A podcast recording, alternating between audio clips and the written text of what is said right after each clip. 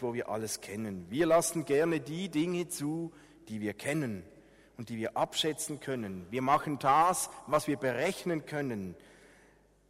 Das, was wir voraussehen können, was wir kennen, was wir kennen, was wir kennen. Das ist zwar gut und recht, aber es wächst weniger Leidenschaft dabei. Leidenschaft wächst, wenn Neues ins Spiel kommt.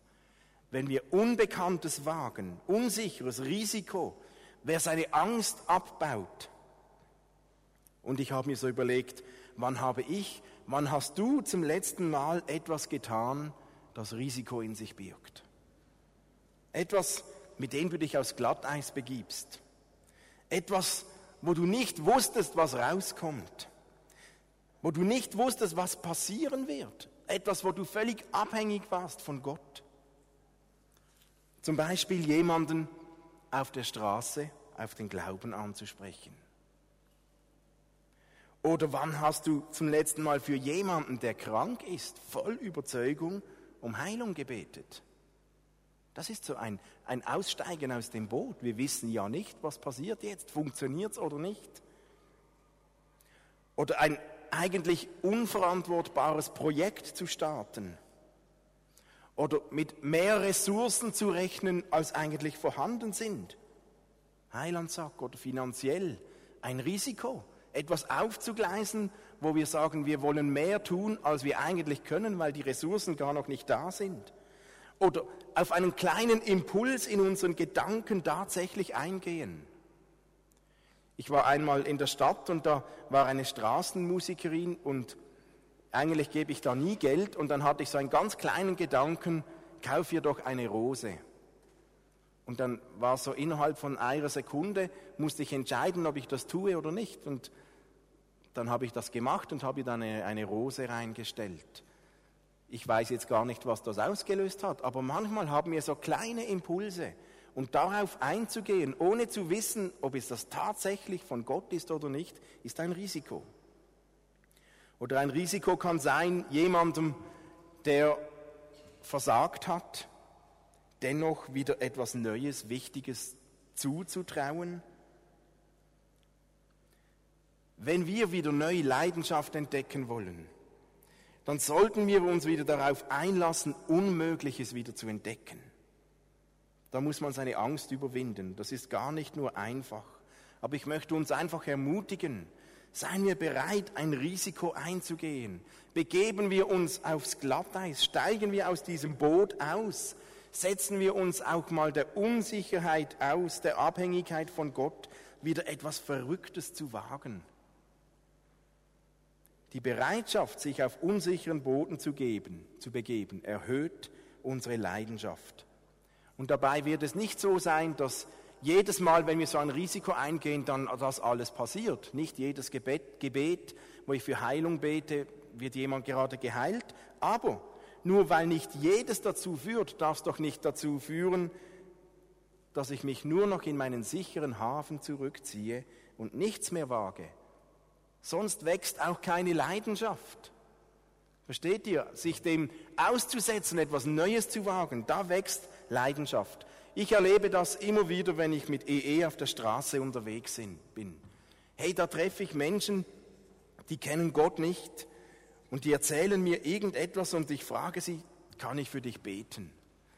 Und dann ist er, ja, wie jetzt? So, hier? Ich, ja, so. Und dann, ja, ja, okay. Und dann frage ich, für, wofür soll ich beten? Und dann sagt er mir ein Problem, er ist krank. Und dann will ich für den beten, aber innerlich schreie ich zu Gott und sage, Herr, jetzt musst du irgendetwas tun. Der hat jetzt irgendwie Erwartung, dass was passiert, weil ich ja bete. Lass mich nicht sitzen. Und, und ich erlebe, das ist zwar ein Schritt, ein Aussteigen. Hey, ich bete für jemanden, obwohl ich noch nicht weiß, was dann geschieht. Aber nirgends wächst meine Leidenschaft für Gott so sehr wie in diesen Momenten. Und ich möchte uns ermutigen, lasst uns wieder bewusst solche Dinge tun, die wir nicht zum Voraus schon immer selbst im Griff haben. Dinge wagen, wo wir nicht schon zum Voraus wissen, wie es rauskommt. Manchmal, wenn wir dann so aus dem Boot aussteigen, bekommen wir nasse Füße. Da werden wir etwas nass, aber wir werden etwas erleben, was Leidenschaft wächst, weckt. Und vielleicht ist es gut, du nimmst dir zu Hause mal einen Moment Zeit, darüber nachzudenken, aus welchem Boot solltest du vielleicht aussteigen.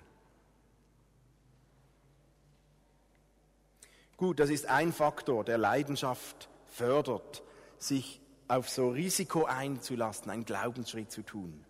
Ein zweiter Faktor, da geht es wieder um Jesus und Petrus. Wir lesen das im Johannesevangelium im 21. Kapitel. Jesus ist auferstanden und nun trifft er dort seine Jünger. Die sind am Fischen auf dem See, völlig frustriert, die erwarten noch vielleicht gar nicht, dass sie Jesus wieder sehen. Und dann sehen sie Jesus am Strand. Und da kommt es wieder zu dieser Begegnung zwischen Jesus und Petrus. Und wir erinnern, wir erinnern uns, Petrus hat Jesus ganz schön sitzen gelassen. Der hat ihn verraten. Und dann kommt es zu dieser Begegnung. Jesus lädt seine Jünger ein zum Frühstück. Und dann der Moment, wo Jesus den Petrus fragt, Simon Petrus, Simon Sohn des Johannes, liebst du mich mehr als die anderen? Und Petrus sagt, ja Herr, du weißt, dass ich dich lieb habe. Dann weide meine Lämmer. Und dreimal wiederholt Jesus diese Frage, liebst du mich? Und Jesus gibt dort diesem Petrus einen neuen Auftrag, eine neue Chance. Er gibt ihm den neuen Auftrag und zeigt ihm, ich vertraue dir immer noch. Hey, geh und weide meine Schafe, du wirst eine Verantwortung tragen. Und Jesus setzt Petrus ganz neu ein. Das hat mich bewegt. Ich habe mir so überlegt, wenn ich Jesus gewesen wäre, ich weiß nicht, wie ich mit Petrus umgegangen wäre, wie ich reagiert hätte. Hey, der hatte ihn gerade erst öffentlich beleidigt. Er hatte ihn verraten, er hat ihn im Stich gelassen, er hat gelogen, er hat Jesus bloßgestellt und verlassen. Ich meine, es wäre doch völlig nachvollziehbar gewesen, wenn Jesus Petrus begegnet wäre und gesagt hätte, hey, geh weg, lass mich in Ruhe. Mit euch habe ich abgeschlossen, jetzt ist ein neues Kapitel dran. Es wäre doch nachvollziehbar gewesen, wenn Jesus Petrus geholt hätte und gesagt hätte, hör mal Petrus, was hast du dir eigentlich dabei gedacht? Warum nur hast du mich verraten? Ich hatte so viel Hoffnung auf dich gesetzt. Warum musste es so kommen? Oder er hätte Petrus sagen können, komm mal her, mit dir habe ich noch ein Hühnchen zu rupfen. Oder er hätte sagen können, Petrus, du hast mich enttäuscht. Ich bin enttäuscht von dir. Aber du bist halt irgendwie nicht mehr zu gebrauchen. Ich habe es vielleicht gewusst, ich suche mir eine neue Crew. Wie auch immer. Ich weiß nicht, ob ich reagiert hätte wie Jesus, aber Jesus hat anders reagiert. Er hat seine Jünger und er hat Petrus willkommen geheißen. Er hat ihnen Fisch und Brot bereit gemacht und er hat Petrus vergeben. Total. Punkt. Und er hat Petrus einen neuen Auftrag gegeben.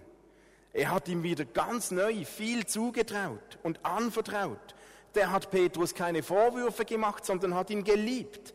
Und das hat neue Leidenschaft geweckt bei Petrus. Welch Unterschied zur Praxis, was ich oft erlebe, wie wir Menschen mit Fehlern umgehen. Ich habe so entdeckt, dass viele Menschen in ihrem Herzen so ein unsichtbares kleines Notizbuch führen. Und dort wird alles notiert, was andere irgendwann falsch machen. Fehler, Verletzungen, Enttäuschungen und so über die Jahre wird dieses Notizbuch in unserem Herzen immer größer und immer dicker. Immer mehr Zeitgenossen finden einen Eintrag, immer größer wird die Liste. Und irgendwann wird es schwer im Herzen, weil dieses Notizbuch immer größer wird. Die Bibel fordert uns aber heraus, Vergebung zu praktizieren. Und Vergebung hat etwas damit zu tun, dass man sein Notizbuch löscht. Und das heißt, wenn wieder neue Fehler passieren, dann häuft sich das nicht einfach auf einen bestehenden Berg an, der irgendwann einbricht, sondern der andere hat eine weiße Weste. Und Vergebung ist wie zwischen Jesus und Petrus ein Entscheid zur neuen Chance. Trotz Versagen, der hat Petrus wieder etwas zugetraut. Und dabei geht es gar nicht darum, dass man Fehler einfach totschweigt oder unter den Teppich kehrt. Aber Fehler sollen nicht mehr angerechnet werden, sondern großzügig Vergebung praktiziert. Und das hat etwas damit zu tun, dass man sein inneres Notizbuch löscht. Ich nehme bei uns immer wieder mal wahr, dass gerade Leute, die schon lange in der Gemeinde sind, Verletzungen, Enttäuschungen erlebt haben. Und das ist tragisch, aber noch viel tragischer ist, dass es gerade solchen Menschen oft schwer fällt, ihr Notizbuch zu löschen. Da wird so viel aufnotiert. Und wer es nicht schafft, sein inneres Notizbuch zu löschen, dann kann ich euch garantieren, das killt unsere Leidenschaft.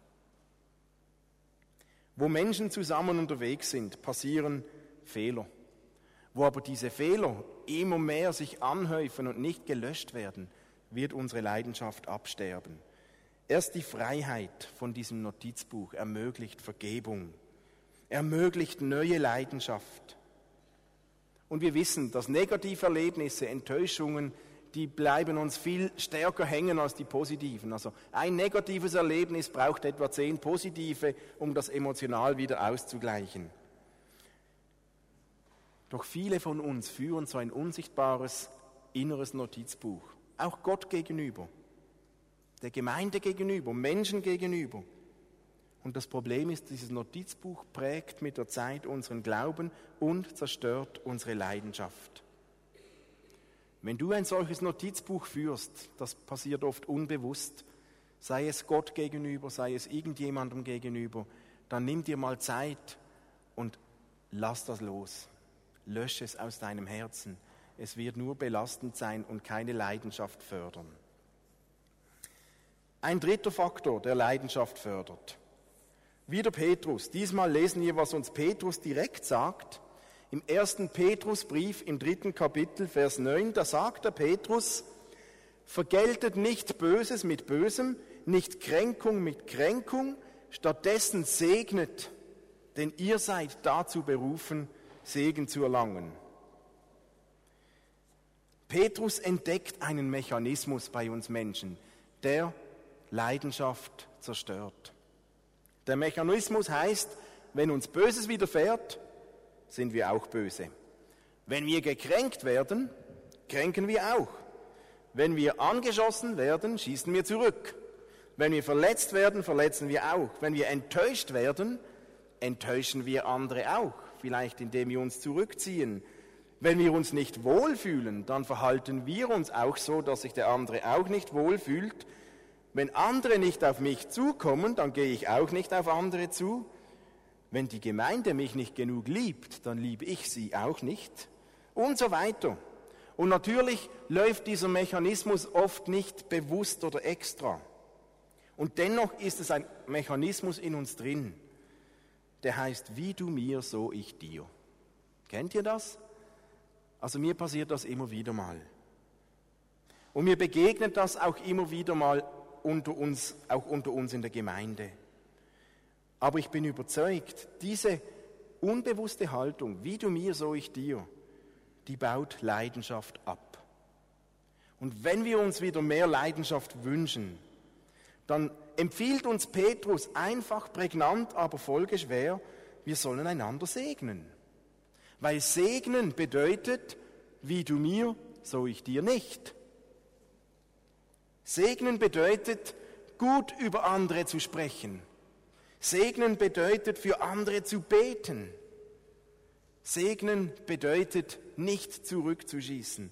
Segnen bedeutet, die Initiative zu ergreifen und der Erste zu sein, der anders reagiert.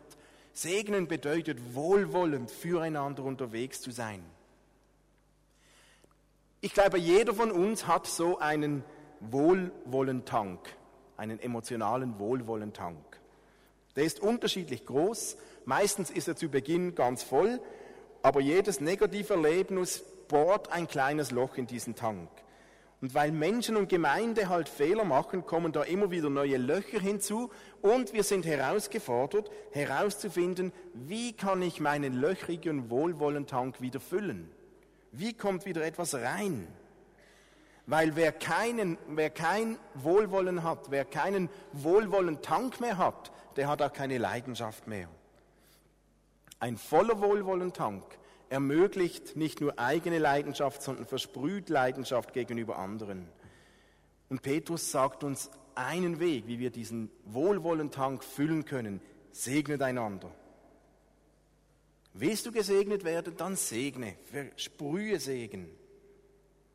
Vielleicht ist dann jemand am Punkt, wo er sagt, oh, ich mag nicht immer initiativ sein, eigentlich müssen die anderen, ich bin müde. Und das kann es geben, solche Momente. Nur was ist, wenn die anderen am selben Punkt sind? Nur abzuwarten, bis jemand kommt, füllt noch keinen Wohlwollentank. Deswegen ist die Frage, wie füllt man seinen Wohlwollentank und noch viel wichtiger, wer sollte mir meinen Wohlwollentank füllen? Wessen Job ist das? Wer muss meinen Wohlwollentank füllen? Muss das die Gemeinde, der Hauskreis, der Ehepartner, Gott? Wir haben das in der Familie oft auch. Wir sind fünf Leute in der Familie, manchmal sind alle müde, jeder hat einen leeren Tank. Wessen Job ist es jetzt, meinen Tank zu füllen?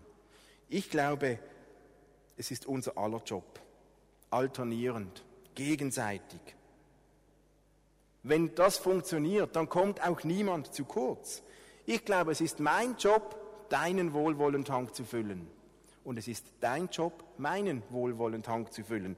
Das geht nicht immer bei allen sofort gleichzeitig, aber auf die Dauer sollte das ausgeglichen sein. Wenn es nicht ausgeglichen ist, dann bekommt man Burnouts und Schräglage und so weiter. Aber gegenseitig sich den Wohlwollentank zu füllen, das funktioniert, weil Gott seinen Segen hineingibt. Und dann ist die Frage, wie füllt sich ein Wohlwollentank? Das kann ganz unterschiedlich sein. Das braucht manchmal ganz wenig Zeit. Manchmal füllt sich mein Wohlwollentank durch ein Dankeschön. Manchmal, wenn mir jemand auf die Schulter klopft. Manchmal durch ein nettes Wort. Manchmal reicht ein freundlicher Blick. Manchmal braucht es ein Gespräch. Manchmal komme ich nach Hause und wenn ich die Haustür aufmache, dann höre ich einer meiner Kinder rufen, Papi! Und innerhalb Sekunden ist mein Wohlwollentank wieder gefüllt. Das geht manchmal ganz schnell, manchmal ist das ganz einfach, aber die Frage ist, dass man sich füreinander überlegt, wie kann ich meinem Gegenüber etwas Gutes tun? Und es lohnt sich, sich zu überlegen, welches Niveau hat dein Wohlwollentank? anderen gegenüber, Gott gegenüber, der Gemeinde gegenüber. Dabei sollte man nicht etwas benennen, das nicht stimmt. Wenn der leer ist, dann darf man dazu stehen, der ist leer. Aber dann solltest du darüber nachdenken, wie kann der gefüllt werden, weil kein Wohlwollen zerstört unsere Leidenschaft. Wenn wir Leidenschaft wollen, dann brauchen wir einen vollen Wohlwollentank. Vielleicht, wenn das nächste Mal etwas passiert, das Wohlwollen zerstört, wenn ein Fehler passiert oder irgendetwas, nehmen wir uns doch Petrus zu Herzen und versuchen wir einfach zuerst mal das Gegenüber zu segnen. Punkt. Einfach den anderen zu segnen, bewusst dann, wenn es schwierige Situationen gibt. Ich glaube, das wird unsere Leidenschaft fördern. Und noch ein vierter Faktor, der Leidenschaft fördert, ein ganz kurzer, weil den kennt ihr. Psalm 73 benennt das sehr gut. Da ist der Psalmschreiber, der schaut rum sich rum und sieht, warum geht's all den anderen so gut und mir nicht? Warum geht's den Heiden so gut, denen, die Gott nicht kennen? Denen geht's ja viel besser als mir. War denn das alles umsonst, was ich gemacht habe? Dieser Psalmist hat seine Leidenschaft verloren. Er ist frustriert.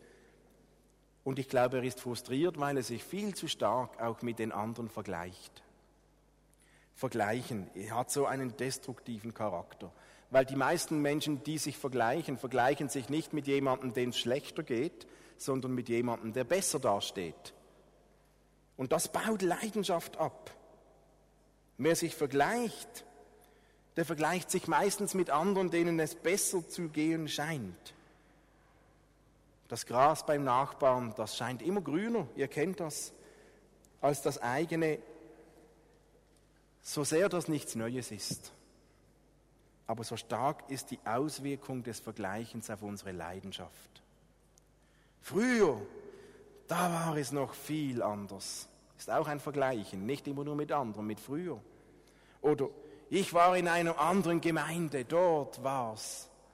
Und wisst ihr noch, als wir noch weniger waren und als ich frisch im Glauben war, da habe ich gebetet und auch das ist ein Vergleichen. Wenn wir unsere Ist-Situation immer vergleichen mit Situationen, die wir als besser erleben oder empfinden, dann zerstören wir unsere Leidenschaft. Und es beginnt so schnell und das schürt so schnell die Unzufriedenheit. Dem Psalmisten, der hat es geschafft, einen Perspektivenwechsel hinzubekommen. Der hat es geschafft, seinen Blick nicht mehr auf das Früher, auf das andere, auf das Bessere, auf die Nächsten zu werfen, sondern er hat einen Perspektivenwechsel vorgenommen und das hat ihm wieder Leidenschaft gegeben. Am Schluss erzählt er nämlich in, seinem Psalm, er vergleicht sich nicht mehr, sondern er sagt, Herr, dir nahe zu sein, mein Gott, das ist mein Glück. Und dieser Psalmist hat sich entschieden, die Perspektive zu wechseln und nicht mehr auf das Problem zu sehen, sondern auf Gott zu, zu schauen. Er versucht, auf Gott zu schauen, auch wenn deswegen noch längst nicht alle Umstände einfach waren. Aber dieser Perspektivenwechsel hat ihm wieder neue Leidenschaft gegeben. Und wir entscheiden uns tagtäglich, worauf schauen wir. Das entscheidest du selbst. Ich glaube, dass wir etwas tun können für unsere Leidenschaft. Das ist nicht das Patentrezept, das Ultimative, es ist nicht der einzige Weg, aber ich glaube, dass diese vier Punkte einige von uns in unserer Gemeinde betreffen und hilfreich sein könnten. Wenn wir wieder bereit sind, Risiko einzugehen, glaubensvolle Handlungen einzugehen, dann werden wir unsere Leidenschaft steigern. Wenn wir unser inneres Notizbuch loswerden, werden wir unsere Leidenschaft wieder fördern. Wenn wir einander segnen und mithelfen, dass wir alle einen vollen Wohlwollentank haben, dann werden wir wieder Leidenschaft versprühen. Und wenn wir es schaffen, nicht zu vergleichen, sondern unsere Perspektive zu wechseln und wieder auf Gott zu schauen, dann werden wir neue Leidenschaft tanken. Wir werden jetzt gleich zusammen das Abendmahl nehmen und vielleicht wird das ein Moment werden, der gerade so einen Perspektivenwechsel ermöglicht. Aber vielleicht können wir uns zuerst das nochmals eine Minute oder zwei durch den Kopf gehen lassen. Ich bin noch einen Moment still und dann nachher werden wir das Abendmahl nehmen.